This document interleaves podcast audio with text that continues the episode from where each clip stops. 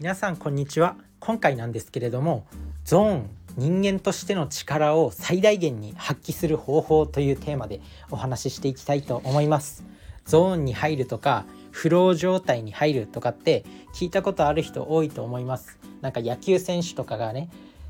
ボールが止まって見えたとかなんだろう体が陸上選手とかがなんか体がすごく軽くて全然疲れなかった。あとはマラソン選手がランナーズハイになるっていうのも同じような感じだと思います。要はフロー状態究極の集中状態ですよね。もう何でもできるみたいな。その状態に入る方法があのあるっていう。でこれ自分が最近 YouTube で TED トークっていうやつをまあ、ちょくちょく見るんですよ。最近結構見るのにハマってて。しかもこのゾーンゾーンの入り方みたいなそういう動画7年前に公開されてたんですよね。でそれを7年後の今聞くという。でこれそのテッドトークの中でその話して話していた井原恵子さんっていう方がいらっしゃるんですよ。この井原恵子さんっていう方は女性でレーシングドライバーなんですよね。でなんか自分も初めて知ったんですけどなんかル・マン24時間レースっていうもう24時間ぶっ続けでこうレースし続けるっていう過酷なその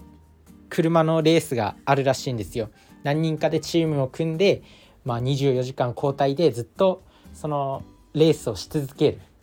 とっても過酷なレースなんですけどこれに女性で初めて日本人の女性で初めてレーシングドライバーになって、まあ、すごい活躍をされた方もう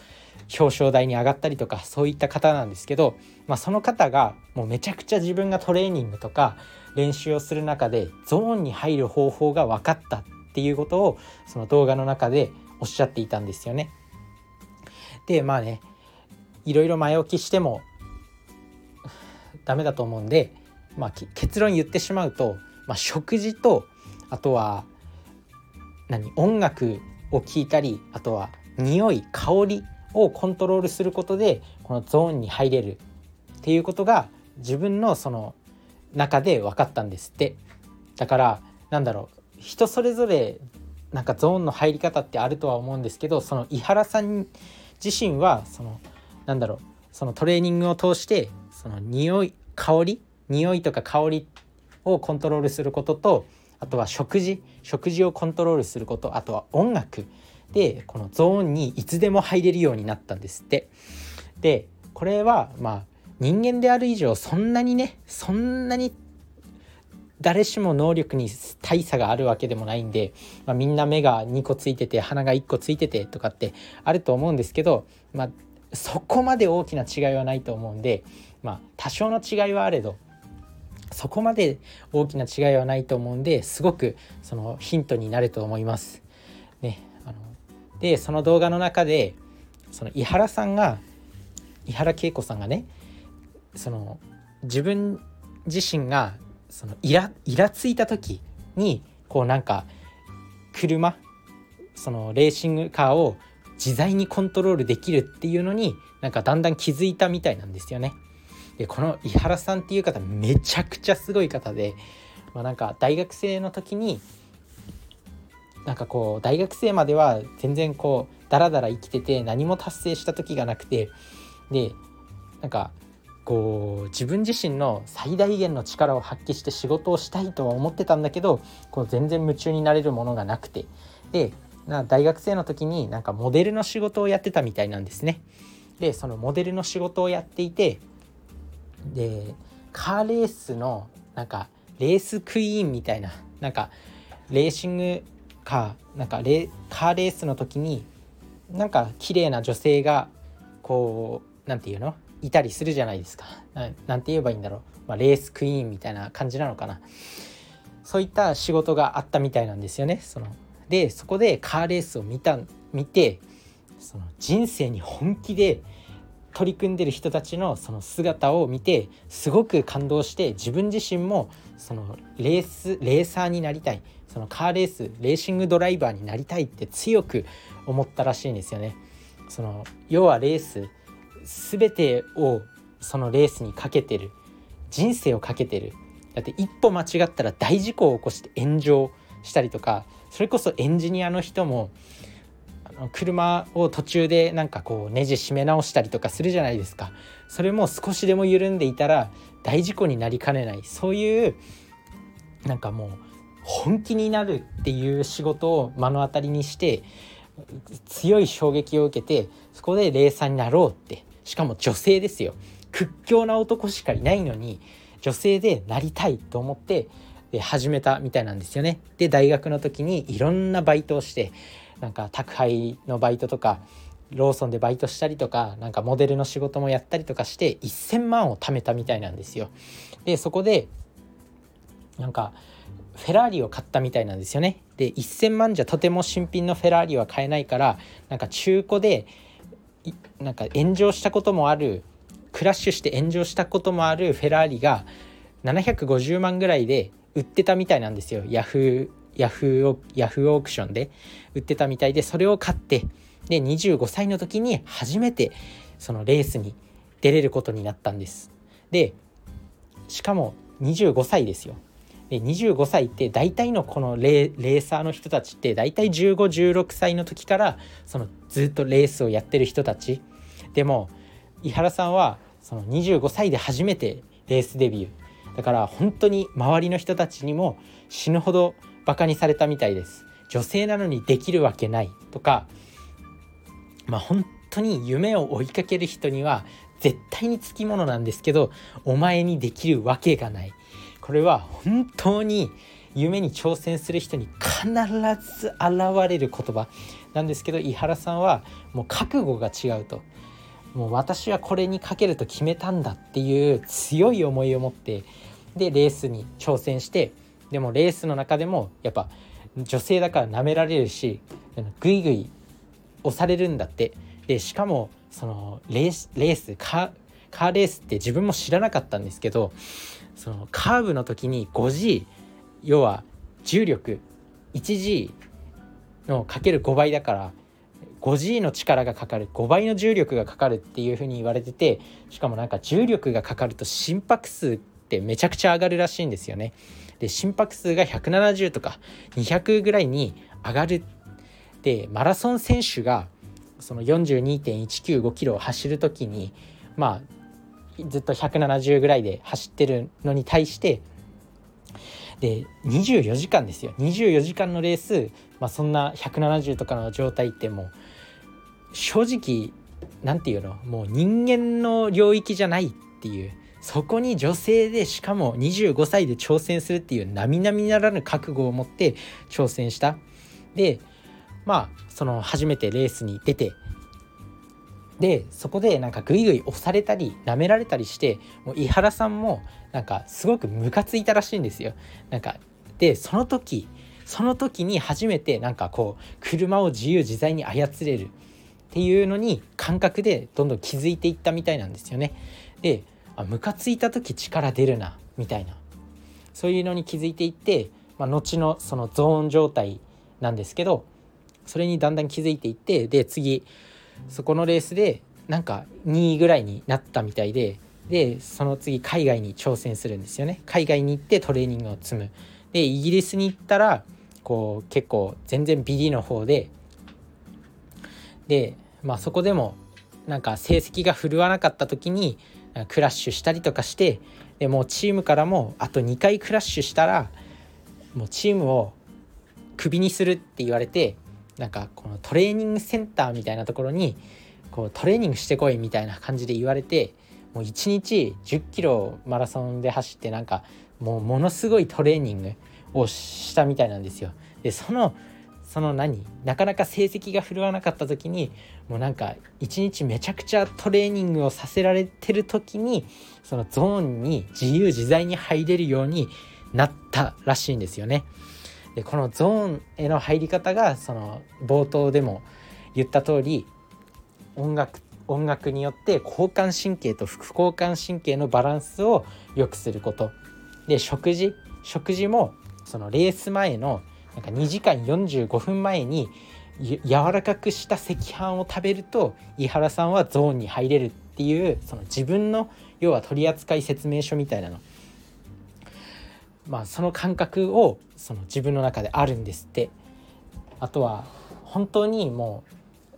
うレース直前になっても本当に直前になっても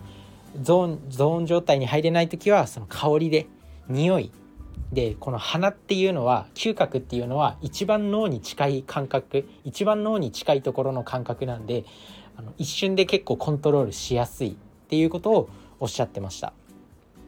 あとはなんかこうやっぱイラつきイラついた時は頭にきたとかって言いますよね。で頭にきたっていうのは頭に血が上っているっていう状態なんで、まあ、要は血流を良くすることが重要。で血流血流を良くするためには足の筋肉を動かすことが結構重要なんだっていうことにだんだん気づいていったみたいです。でもう自由自在にゾーン状態に入れるっていうのをもうもう何？できるようになった。コントロールできるようになった。だからもう自分の体をもう自由自在に操れるようになったっていうことで、まあ、本当に自分たちの生活にも活かせますよね。誰だってそのゾーン状態に入って、まあ、それを仕事とかそれこそ趣味でやってるスポーツとかでも生かすことができればめちゃくちゃ成果を出せるわけじゃないですか。だからなんだろうまあポイントは4つですよね。血流を良くすること。まあこれはスクワットとかなんか運動とか足の運動とかをして血流を良くすること。で2つ目が食事。で3つ目が音楽。で4つ目がその匂い香りをコントロールすることでゾーン状態に自由自在に持っていけるっていう。でまあそのね聞く音聞いてる音楽とかなんか食事を何時間前に食べるとかどんなものを食べるといいとかそういうものは個人個人によって若干の違いが出てきたりすると思うんでまあそこら辺は自分の取扱説明書としてまあヒントとしてその4つをコントロールしていくことがそのゾーン状態に入るための、まあ、めちゃくちゃ重要なポイントなので是非コントロールしてみてください。で本当にこの井原さん井原恵子さんめっちゃすごい人でもうめちゃくちゃな努力家だってだ本当にすごいんですよ。だって女性で、まあ、別に女性を差別してるとかそういうわけじゃないけど大抵の人だったら多分大勢だから周り男しかいないしかも24時間レースするっていうところもう本当不安しかないと思うんですよ。未だに誰もやった時ないところに飛び込んでいく。しかも始めるのも誰よりも遅いっていう。15歳で周りはレースを始めてるのに25歳で始めた。だからもう本当になんか言い訳してる場合じゃないなって思いますよね。なんか周りの人とかそれこそ自分自身ですらなんかもうもうこの年齢だからとかこの今から始めても遅いよとかって思っちゃったりするんですよ。で周りでも言ってる人多いじゃないですか。かそんなこと全然言い訳にならないなって思ったし衝撃を受けましたね。だからテッドトークで検索してみるといいと思います。ゾーン自分の力を最大限に発揮する方法っていう動画なんで。でその井原さんはこうトレーニングを積み重ねてでいろんなその男性の屈強な人たちとレースを積み重ねていったいったらなんか一年中38度の熱が出て全然体温が下がらなくなっちゃってでなんか体に斑点とか目がずっと黄色黄色い状態になって横断っていう症状が現れたりしてでもなんかドクターストップもうかけられそうになった。でもドクターストップもドクターもドクターストップをかけられないと。その井原さんがすごい努力をしてもう並々ならぬ覚悟を持ってここに挑戦したしてきたから私はドクターストップをかけられないって医者の人に言われたみたいなんですよね。でもでもここでやめなかったら来年命はないよっていうふうに言われて一時期その井原さんはそのレースをやめるんですね。引退引退みたいな感じで日本に帰国するんですよ。でそこで子供たちにその英語を教えたんですってで英語を教えたらだんだん自分が健康に戻ってきてその子供たちと触れ合ってるうちに子供たちのその未来の無限大さその未来の何明るさとかをこういうエネルギーとかをもらってなんか4年ぐらい経ったら本当の健康状態に戻ってでそう健康状態に戻ったらなんかまたそのレースをしたくなってきたらしいんですよね。そしてまたその世界一のル・マン24時間レースに挑戦してでまた1回目の挑戦でうまくいかなくてで2回目の挑戦でもうまくいかなくてで3回目の挑戦でやっと世界の表彰台に上ることができた日本人の女性で初めて世界の表彰台に上ることができて、まあ、夢を叶えたっていう、まあ、恐ろしくパワフルな方。その話を聞くとなんかもうな何やってんだろう俺みたいななりますね。本当にすごい方。でしかもそのやっぱ極めてる人ってそのゾーン状態にいつでも入れるんだなっていう。なんかほんとトップアスリートとかってめちゃくちゃこう集中力とか鍛えるじゃないですか。なんだろうでなんかそういったなんか本当に 極限の状態で生きてる人たちっていうのは